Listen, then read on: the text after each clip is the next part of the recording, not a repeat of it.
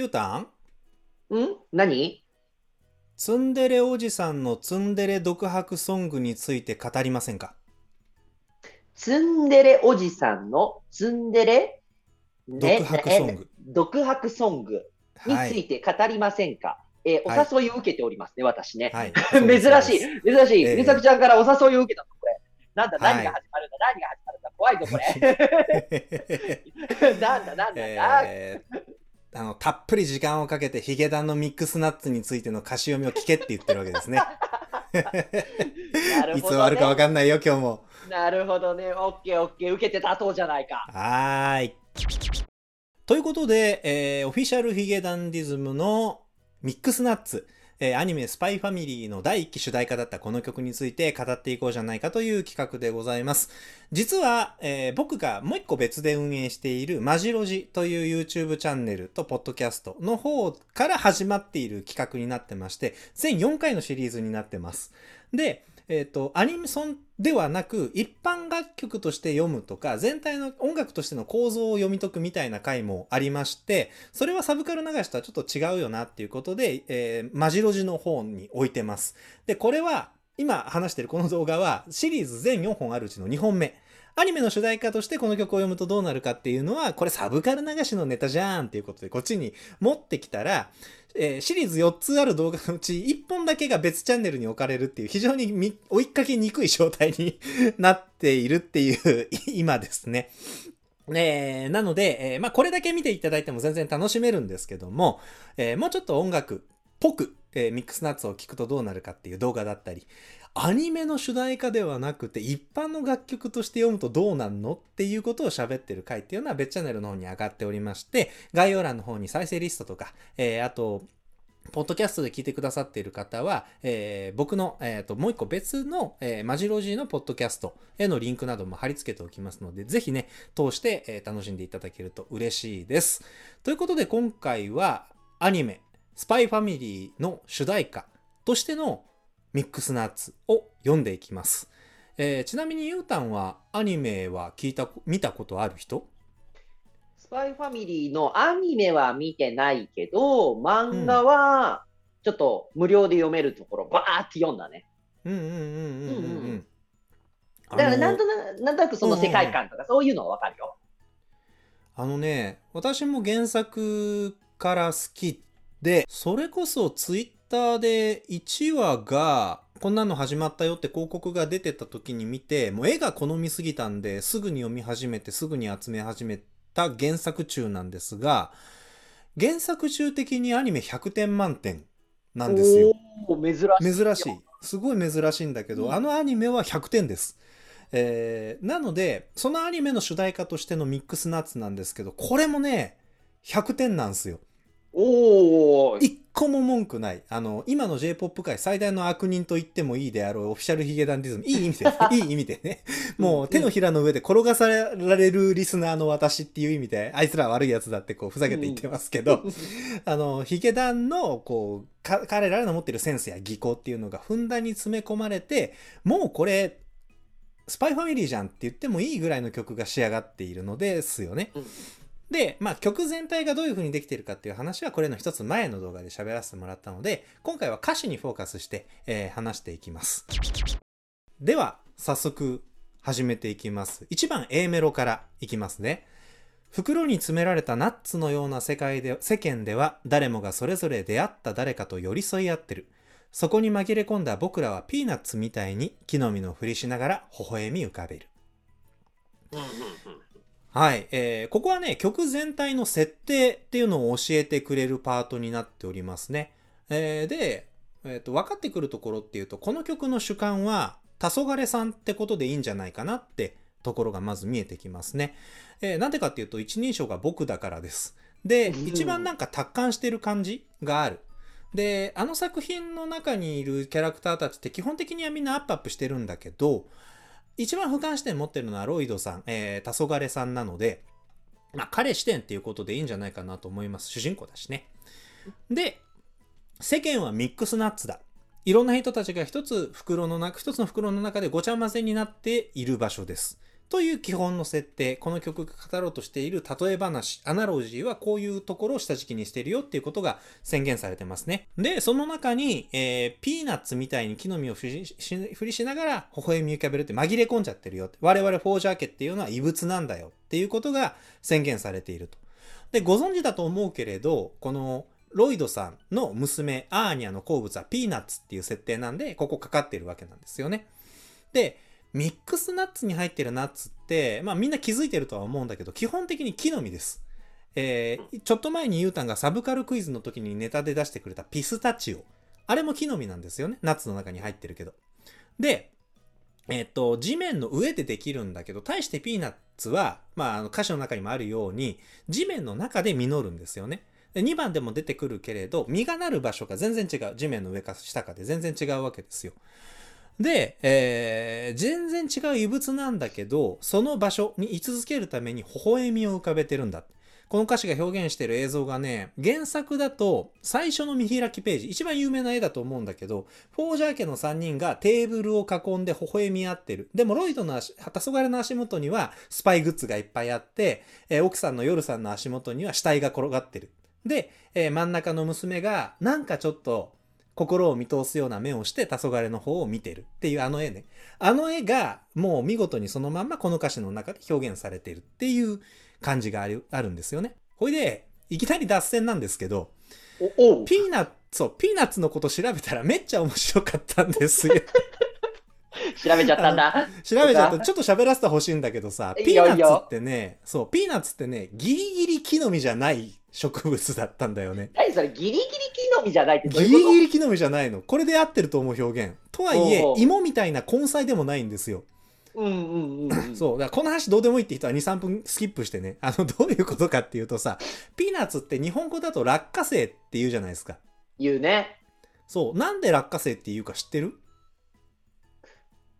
え、どういう、え、落花生でしょ？落ちて落ちる花生きるって書いて落花生。だよね。落ちて花でえ、そまんまってこと？まあのね、そう、まあ、落ちるっていうのがちょっとニュアンスが合ってるかどうかわかんないけど、まずさ、その、お芋さんみたいな植物なのよ。落花生、ピーナッツの植物というか、こう花茎自体って。はいはいはい、はい、で、膝丈ぐらいの高さに生えるんだけど、根から茎が出てきて、枝が分かれて花が咲いて枯れた頃に実が、実がなる段階が始まるんだけど、その、茎の節々から脂肪兵っていう鶴みたいなのが地面に向かって垂れ始めるのね。で、垂れてった脂肪兵が地面の中にズムズムって入っていった先に鶴が実る。じゃあ、鞘が実るんですよ。へだから、根っこから出てって茎になって枝になってわざわざ一回また土の中に戻ってそこに実を作るんですよ。あ、まあ、落下さ、落下そうそうそうそう、落下する。だから落花生なのね。えー、そうそうでこれねあのピーナッツ生産日本一の千葉県の千葉市のホームページで勉強したので、はい、えっ、ー、とはいあの概要欄にリンク貼っておきますんで ピーナッツの写真付きで勉強したいって方はぜひそっち見てみてください。すごい面白かった。多分えっ、ー、と日本で一番生産している市は千葉市ではないはず。えっ、ー、と八街だったかな。あどっかっていうところだったけどまあでもあの なんでわざわざ一回潜るみたいな ところがね面白い植物でしたね。そうなると面白いね。そのピーナッツはギリギリ木の実であって根菜類ではないっていう、これがその、この歌詞の、僕らピーナッツみたいに木の実のふりしながらっていう、その、うん、ギリギリ感はすごいよね。そうそうそうそう ど。どっちにも振り、やっぱ触れないっていう。そうなんです。完全に深読みなんだけど、ここのアジャスト感気持ちいいよなって。気持ちいい気持ちいい。えー、もう楽しい楽しいと思ってはい。えー、次は次ははい。もうピーナッツみたいな話はもうないんだけどさ、B メロに入っていきますよ。そうそう、B メロ、B メロ。B メロの歌詞読みます。幸せのテンプレートの上、文字通り絵に描いた上辺の裏。テーブルを囲み手を合わすその時さえありのままではいられないまま。っていう、なんか朗読してみると、すごいネガティブなこと書いてます。えー、で、幸せのから上辺の裏のあたりまでは、まあ、フォージャー家の実態だよね。絵に描いたような幸せな家族を演じている上辺には裏があるよっていうことを宣言していると。で、文字通り絵に描いたっていうところどう解釈か、解釈するかって悩んだんだけど、これは漫画なんだ、アニメなんだっていうことのちょっとメタっぽい宣言だと思うんだよね。絵に描いてるからさ、漫画もアニメも。だから絵に描いたような上辺の裏っていうちょっとメタっぽい話だと思われます。えー、でですね、その次、えー、テーブルを囲み手を合わすっていう歌詞があるんだけど、これね、あの、一般楽曲的表現です。アニメの主題歌として読むとちょっと辻褄合わない。それさ、合わないっていうか、まあ、ニュアンス、言いたいことは、みんながご飯の時間とかでテーブルを囲って微笑ましくしている時だって、ありのままではいられないよっていうニュアンスを出したいわけなので、間違ってるわけじゃないんだけど、なんでこんなぐにょぐにょ言ってるかっていうと、えっ、と、イギリスにはご飯食べる前に手を合わせる文化ないんですよ。で、えっ、と、例えばロイドさん、黄昏が敬虔なイギリ、えっ、と、キリスト教信者で食べる前のお祈りがあるのかなって深読みすることもできるんだけど、彼は全然ゴリゴリの無神論者的な書かれ方をしているし、実際に食事のシーンにも祈ってるような描写がない。まあ日本の漫画だからって言っちゃえばそれまでなんだけど、アニメの中身とは整合性が合わない部分なんだけど、このパートがあるから、この曲は一般楽曲、この次の動画で解説する一般楽曲としても成立しているところがあるし、日本の食卓しか知らない子供たちにもニュアンスが伝わるっていう大事なポイントになってます。えー、というのが一番の B メロでした。ああ、ゆうさこちゃん、ちょっと、ちょっと、ちょっと喋っていい？どうぞどうぞ。ちょっと喋らせてもらっていい？この B メロすごいね。いろんなとこでイン踏んでて楽しいね。あ、本当？うん。もう、もう、あの、この4行だ、4行で僕のやつは表示されてるんだけど、分かりやすいとこだったら、うん、ありのままではいられないままは、あいおああや、いやえあいああで、あいああ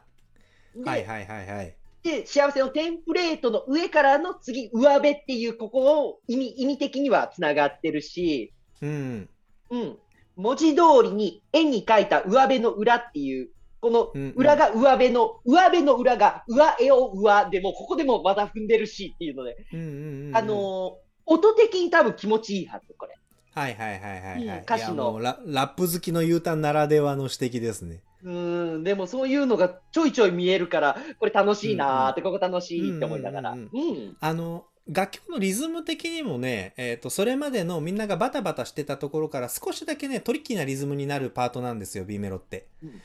で、えー、ノリノリで歌えるとめちゃくちゃ気持ちいいので、カラオケで歌ったろうかいっていう人は、そのゆうたんが言った、えっ、ー、と、母音がどんな韻を踏んでるかっていうことを意識すると、すごい気持ちよく歌えるようになると思う。で、えー、1番のサビに入っていきます。歌詞読み上げるよ。隠し事だらけ、継ぎはぎだらけのホーム、you know? 噛み砕いてもなくならない本音が歯に挟まったまま。不安だらけ、成り行き任せの life, and I know? かりそめまみれの日常だけど、ここに僕がいてあなたがいる。この真実だけでもう胃がもたれていく。えー、読み上げるとなんかすごいやっぱりちょっとネガティブなムード漂う歌詞になっておりますが、気づかれることとしては、劇場型で自虐的な語りになってるな。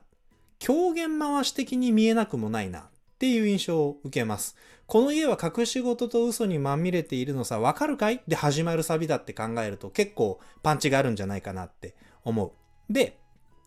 本音で話したいとか、本当の自分でいたいとか、深い絆を感じたいことか、そういう一般に理想されている人間関係とは真逆の状態なんだっていうことを宣言しているんだよね。で、次に気になってくるのが本音っていう言葉で、これ真実じゃなくて本音っていう言葉が選ばれてるんですよね。で、黄昏にとっての真実は、自分は自分がいる、今いるオースタリアの敵国のスパイ。で、ミッションのために家族を偽っていて、ミッションが終わったらこの家族は解散なんだっていうのが黄昏の真実なんですよね。でも、本音は違う。作品の中では明言されてないし、本人も自分で気づきつつあるけど、まだちゃんと自覚してないっていう描写がたくさんあるんだけれど、無粋ながら結論を言ってしまえば、黄昏はロイド・フォージャーとして家族を愛してるんですよ。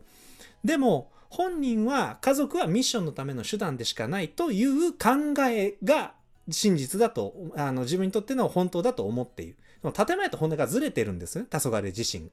で、そこに対して違和感とか気持ち悪さを感じている状況を、どんなに理論的に解釈しようと噛み砕いても噛み砕ききれない本音があって、それが歯に挟まったままのようだ。っっていう曲のタイトルであるところのミックスナッツにかけている超おしゃれ表現です。えーで、いちいち表現がおしゃれなんで、ヒゲダンはほぼブリーチと言ってもいいかもしれないですね。おしゃれですね、えーおしゃれ。おしゃれでおしゃれです。で、次ですね。あの、仮染めまみれからちょっと黄昏さんが出れ始めます。で、うまいなって思う表現が2箇所ありまして、1つ目は、この真実っていう言葉。このっていう言葉のおかげで、今この瞬間に真実が自分の近くにある気がしないですか？うんうんうんってことはつまりついさっきちょっとメタな位置で自分の状況を自虐的に狂言回しナレーターしてた黄昏はこのこの真実だけでもって歌ってる瞬間は ロイド・フォージャーとして家族の時間の真っ只中にいるんだよね。で舞台俳優が狂言回しをした後そのままお芝居にスーッと入っていって家族とのやり取りが始まるっていうような絵が見えてくるっていうのがこの、このっていうたった二言のひらがななんだけど、この言葉が選ばれてる凄さだなっていう風に感じる。で、二つ目が胃が持たれていくですね。やっと黄昏さん出れたなって思ったら、やっぱり最後はちょっとネガティブなひねくれ者な感じの言葉になるんだけど、じゃあなんで胃が持たれるんだと。作中で黄昏はアーニャの予想外の動きとか突然のミッションに振り回されて胃が痛いみたいな顔することっていっぱいあるんですけど、それとは違うわけよ。胃が持たれると胃が痛いって違うわけ。じゃあ、どんな時に我々胃が持たれるのかっていうと、脂っこいものとかさ、こってりしたもの、重たいものを食べた時に胃が持たれるわけじゃないですか。で、つまり、黄昏にとっては、僕がいてあなたがいるっていう真実は胃が持たれるぐらいこってり重いものっていうことなんだよね。ああ、そうか、そうか、そういくか。そう。ああ、なるほどね。僕はね、僕はね、うんちょっと、あの、逆、ちょっと違うんだけど、うんこの胃がも持たれるのは、その油物とか確かに取りすぎたらそうなるんだけど、うん、たくさん食べた時持たれるから、うん、うん、そのちょっと自虐的に言ってるけど、うん。あな、僕がここにいて、あなたがここにいるという幸せは僕の中ではちょっと胃が持たれるぐらい多すぎませんか、っていうふうに僕は取ったんだよね。うんうん。あのね、どっちでもいいです。あの、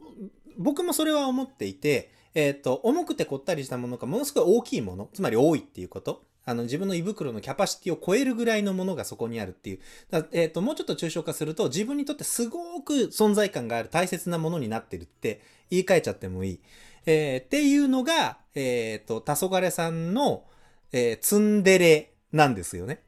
うん、で、あの、分かりにくかったら逆に考えるとよくって、食べても胃がもたれないものってさっぱりしてて少量で軽いものなんですよ。で黄昏にとって家族が完全に手段っていう枠の中に収まるものだったら胃がもたれることは絶対ないわけ。で僕がいてあなたがいる真実がそれぐらい自分にとって重い大切な存在になってるんだっていうのが黄昏の歯に詰まって取れない本音なんですよっていうツンデレパパのツンデレ独白っていうパートでしたね。いいですね、いいですね。はい。で、ちなみにここで、僕がいてあなたがいるのはあなたを夜さんだって読むことも当然できるんだけど、なんか個人的にはね、アーニャだって思いたいところがあって、あのね、アーニャって、な今回この歌詞を読むにあたって、スパイファミリーの一巻を読み返してきたんだけど、アーニャってね、黄昏が自分がスパイになった理由を思い出させてくれた存在なんですよね。黄昏が最初孤児院からアーニャを引き取った後に、まあ、アーニャがスパイ道具で遊んじゃったせいで悪い奴らにさらわれるっていう事件があるんですよ。で、その時にアーニャを助けに行った、えー、黄昏さんが、俺がスパイになったのは、自分が子供の頃に無力で泣いてたからだって。自分がっていうリビを振って、子供が泣かないでいい世界を救う作るために俺はスパイになったんだって独白するシーンがあるんですよね。で、俺はスパイになったんだって言いながら、その時撮ってた変装の顔をベリって剥がすのを、心の中を読んでいるアーニャが見てるっていう、もうものすごいかっこいいページがありまして、だから、その瞬間にそのアーニャって黄昏にとってすごく大きな存在になっているはずなんだよね。だから、で、えっ、と、アーニャが父と一緒の家に帰りたいって言った時に黄昏は圧倒されるのか、その自分もそれを振り払いきれ、振り払おうともしてなかった気がするんだよね。自然とそれを受け入れて一緒の暮らしがまた始まるっていう描写が入っているので、そのアーニャと黄昏さんの信頼関係って、夜さんと黄昏さんの信頼関係より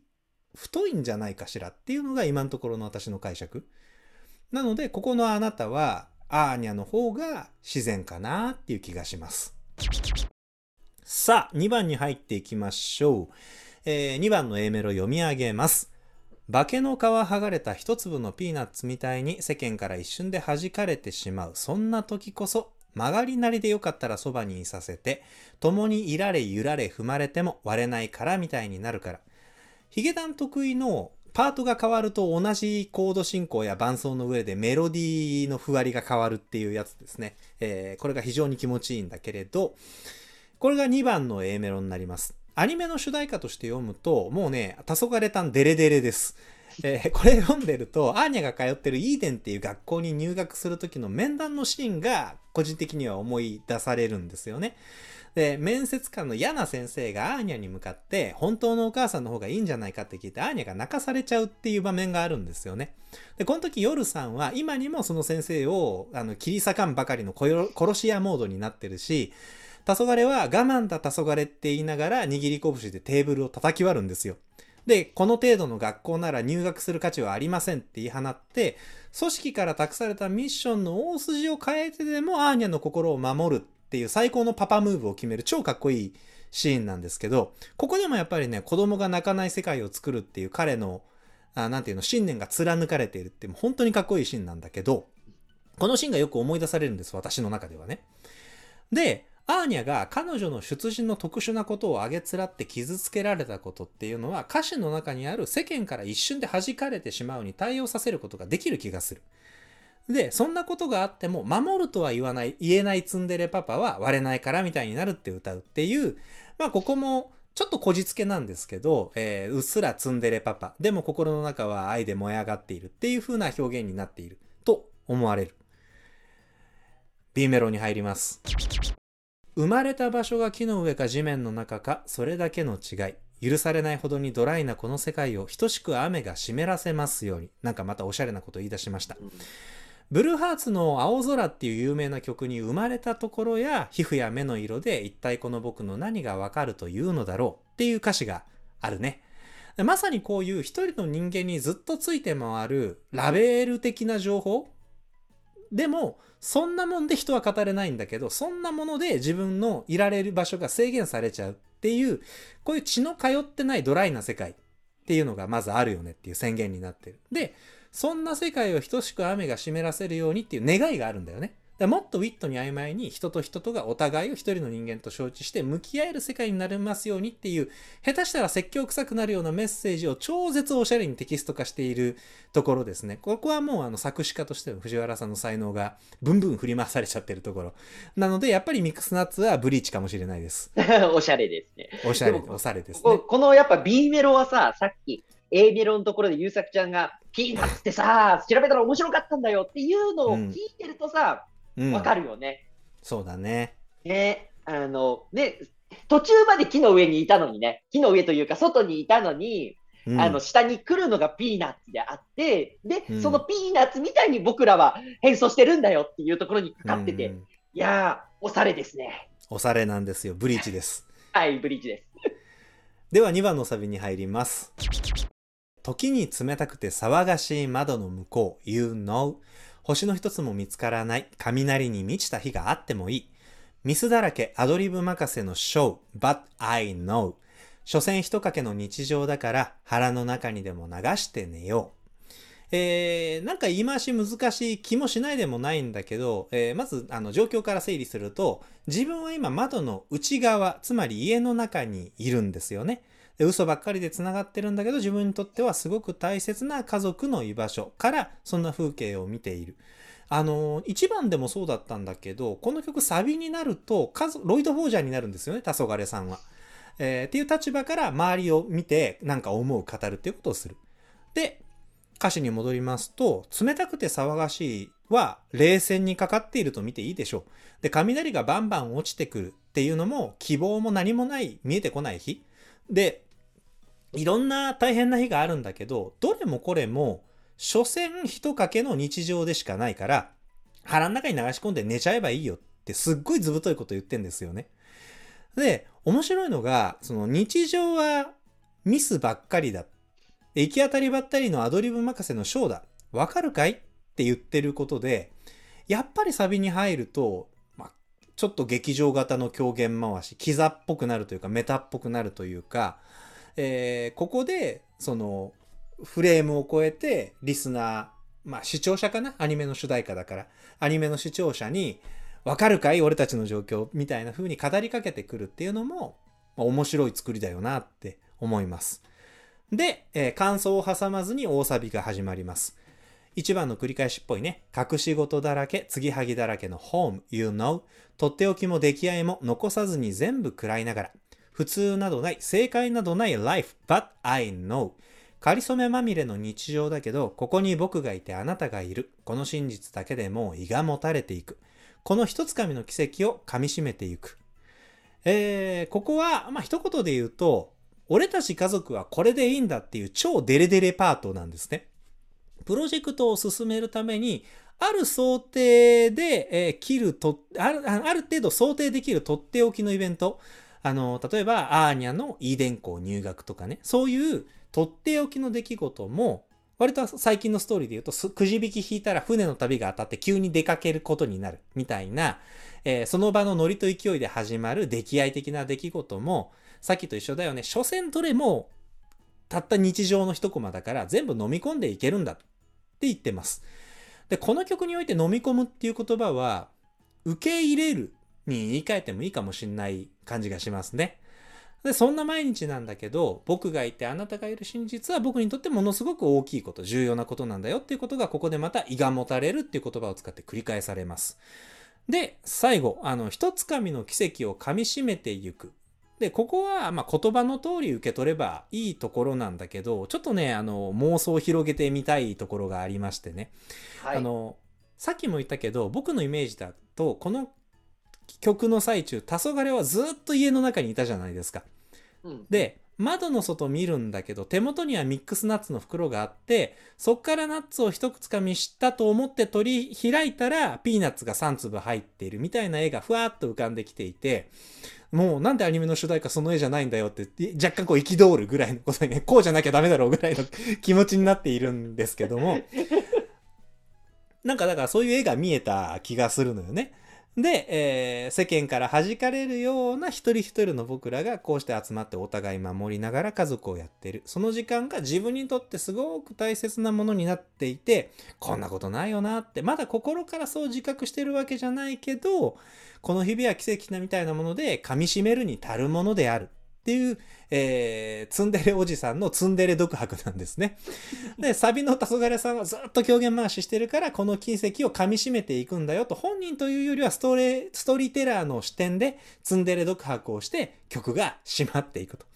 らキャラクターとしての黄昏さんはそんなことまだ分かってないんだけど、ナレーター、狂言回しの黄昏さんはそこまで喋るっていう住み分けって感じですかね。いやー、面白いね。いいね。あの、最後にまとめますと、えー私によると、アニメスパイファミリーの主題歌としてのミックスナッツは、毎日大変だし、家族とは嘘ばっかりだし、ドタバタして気も休まんない毎日だけど、そんな嘘ばっかりの家族との時間が自分にとって胃がもたれちゃうほど重要なものになったんだということに、心の深いところで気づいている黄昏さんの素直じゃない言葉で綴られたツンデレおじさんのツンデレ独白ソングでした。というのがそれを今回のまとめになります。と、それを、えー妄想というか、うん深読みおじさんがここまで語るというのが今回のそうですね。そうでした。サブカルの内容ですね。そうそう、すいませんでした。でも暴走して僕にとってはもうこれが真実だったので、危ないところでした。ありがとうございます。引き戻していただいて。真実、真実が、まあこれが、優作ちゃんの中での本音だよね。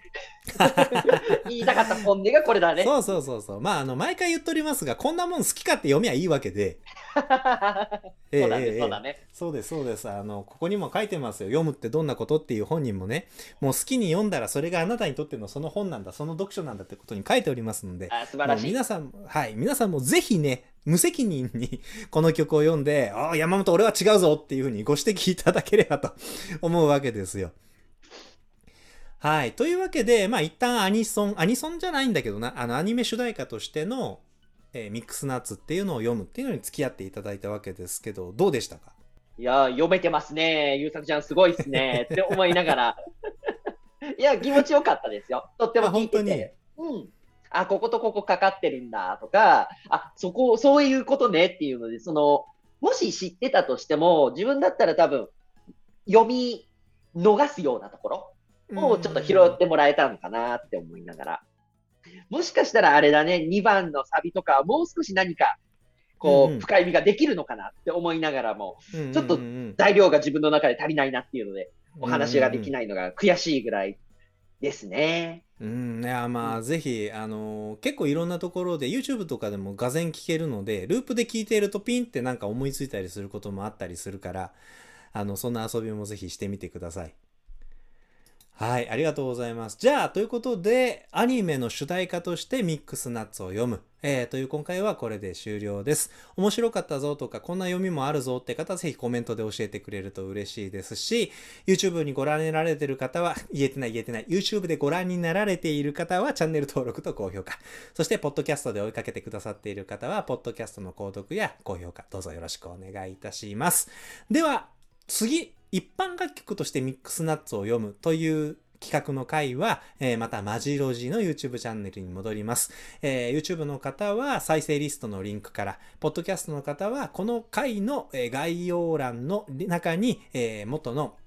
違うわ。次の、えー、回へのリンクを貼り付けて、公開されたら貼り付けておきますので、そちらから追いかけてください。それでは、最後まで聞いていただいてありがとうございました。これで終了です。ありがとうございました。